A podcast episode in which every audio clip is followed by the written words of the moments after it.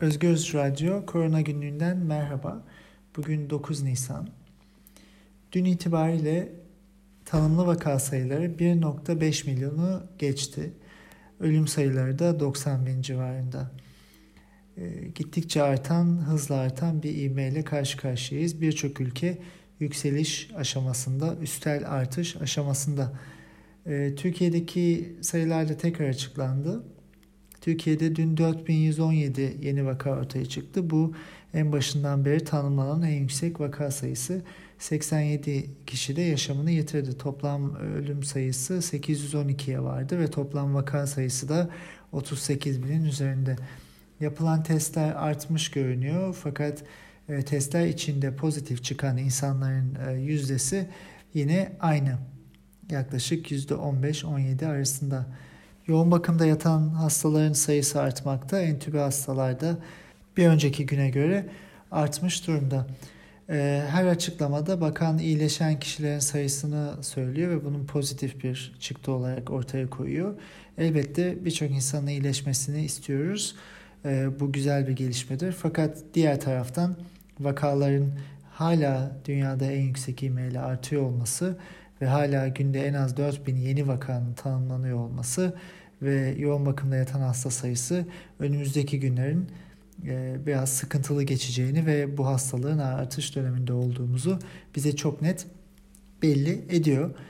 E, Dünya Sağlık Örgütü de zaten e, bugün yaptığı bir açıklamayla Türkiye'deki dramatik artışa dikkat çekti ve bana göre bu aslında alınan tedbirlerin yeterli olmadığı yönünde okunmalı. Daha önce de belirttiğimiz gibi Türkiye'deki toplam vakaların hangi örneklemini, tablonun hangi kısmını görebildiğimiz konusunda net değiliz en başından beri. E, vaka sayılarının e, oranı yapılan teste bağlı olduğu için ve e, bu testlerin e, bir kişiye kaç test yapıldığı e, ya da kaç kişiye e, kaç farklı insana test yapıldığı bilinmediği için kesin bir sonuç e, ortaya koyamıyoruz bu tablo ile ilgili. Ayrıca yapılan testler bugün itibariyle 225 bine ulaştı. Bu hastalığın başlangıcından beri ilk resmi rakamın açıklanmasından beri yaklaşık günde 8300'e denk geliyor. Bu düşük bir rakam.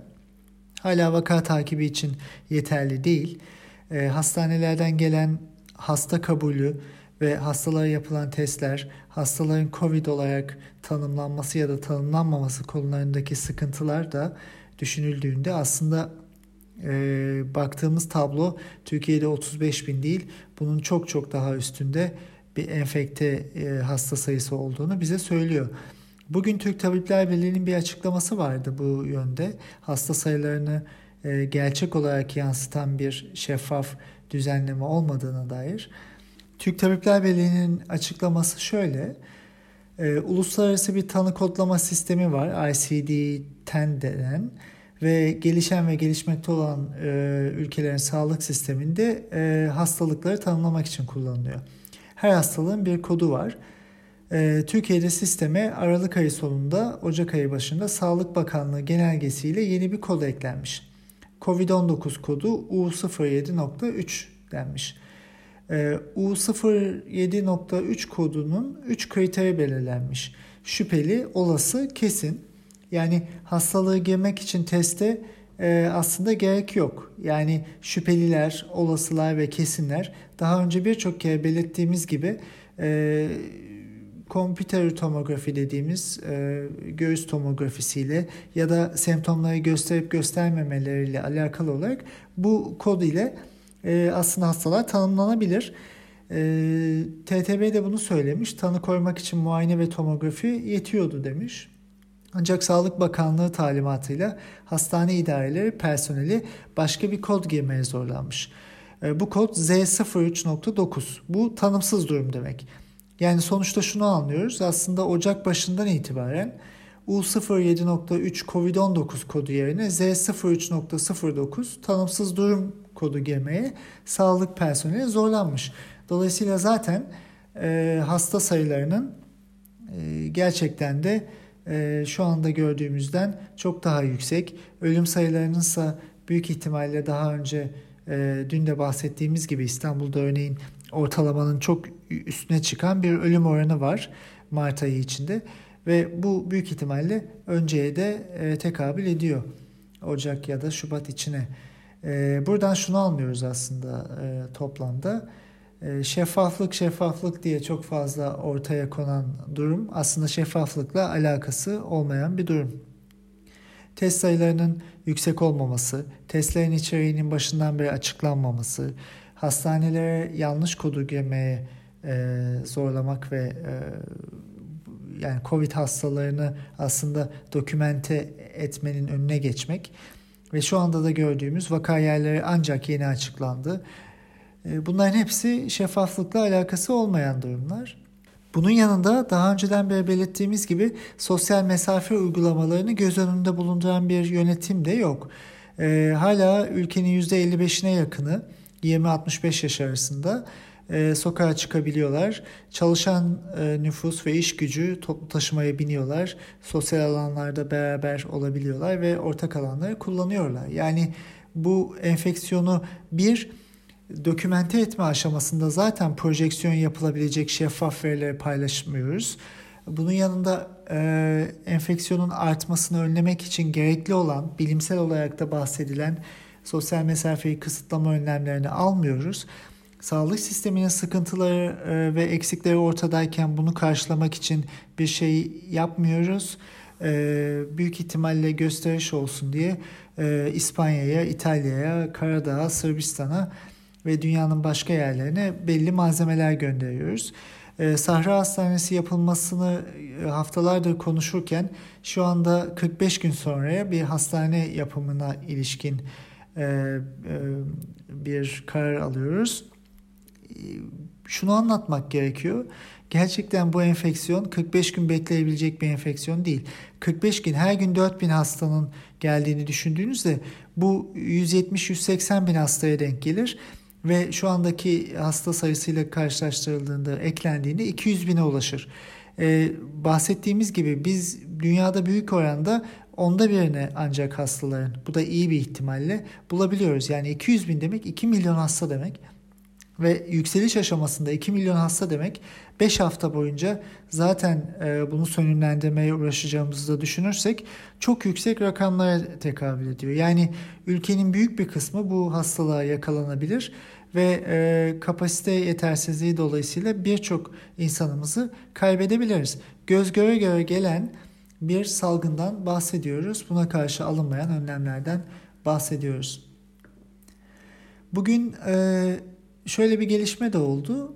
E, daha önce bahsettiğimiz gibi her ülkeden alınan virüsün, çeşitli virüs örneklerinin hastalardan alınan e, genetik dizinlerinin çıkartılması ve bunun uluslararası veri tabanlarına konması ile ilgili e, birçok kere konuştuk. Bunun gereklerinin de e, bahsettik. Neden bu yapılmalı?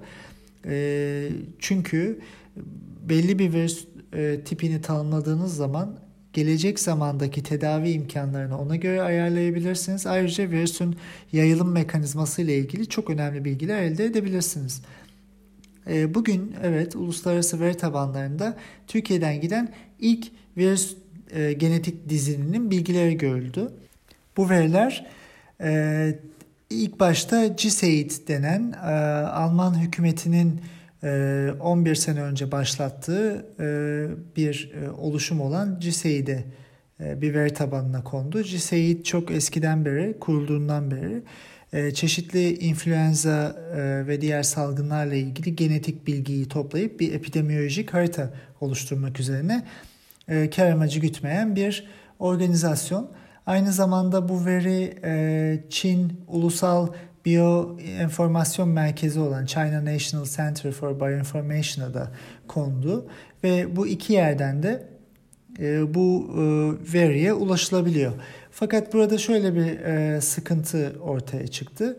Sekans kalitesi, dizi kalitesi yüksek değil. E, bu e, virüsün e, adlandırması HCOV 19 Turkey 6224 Ankara 1034 2020 ee, yani Ankara'da yapıldığı ortaya çıkıyor ya da Ankara'dan gönderildiği. Ee, toplam 29.903 e, bazlık bir uzunlukta sekanslama yapılmış, dizileme analizi çıkartılmış.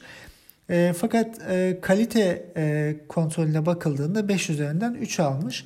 Bu şu anlama geliyor. E, bu dizine baktığımızda bu dizinin e, teknik olarak e, iyi işlenmiş olması e, üzerinden verilen bir rakam bu. E, bunun düşük olduğu görülüyor. E, baktığımızda bu dizin üzerinde 60 tane değişiklik var. Şöyle bu şu anlama geliyor. Referans dizin Çin'den dünyaya gönderilen virüsün ilk e, genetik dizini yüksek kaliteli bir dizin ve bunun, bununla karşılaştırıldığında 60 tane farklılık var. E, bunlara single nucleotide polymorphism dediğimiz SNP e, değişiklikleri diyoruz.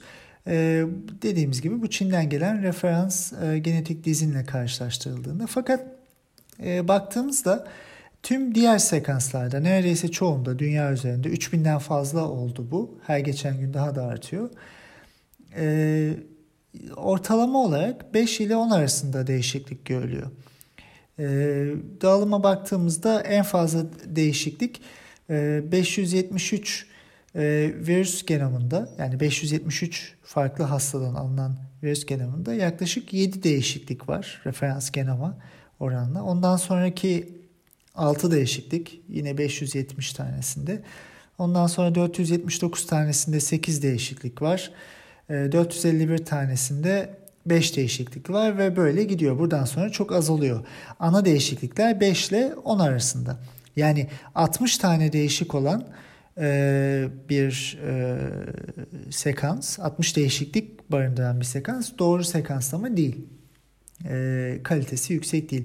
Zaten ee, bugün birçok analiz de yapıldı. Karşılaştırmalı analizler diyoruz biz buna. Multiple comparison. Ee, çeşitli ülkelerden alınan virüs sekanslarının yayına konmasıyla görülüyor ki Türkiye'dekilerde belli bölgelerde çok büyük e, değişiklikler var. Ve bunlara e, biz cluster diyoruz, öbekler.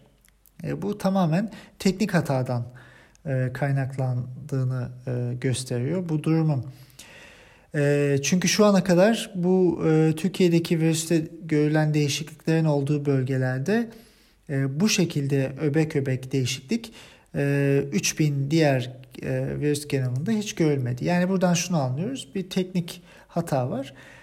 zaten filogenetik analiz yaptığımızda da yani tüm virüsleri dünyadaki sekanslanan tüm virüsleri, dizilere alınan virüsleri yan yana koyduğumuzda bir, bir ağaç yaptığımızda birbirleriyle yakınlık anlamında e, Türkiye'den giden virüs şu anda en dışarıda kalıyor.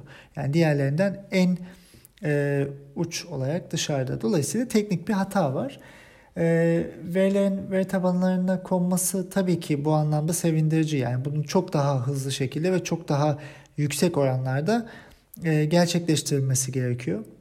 E, bu konuda adıma attıkları için zaten bunu yapanlara teşekkür ediyoruz. Fakat e, ilk başta kalitesini ölçmeden bu e, virüs dizinlerini uluslararası veri tabanına koymanın hiçbir anlamı yok.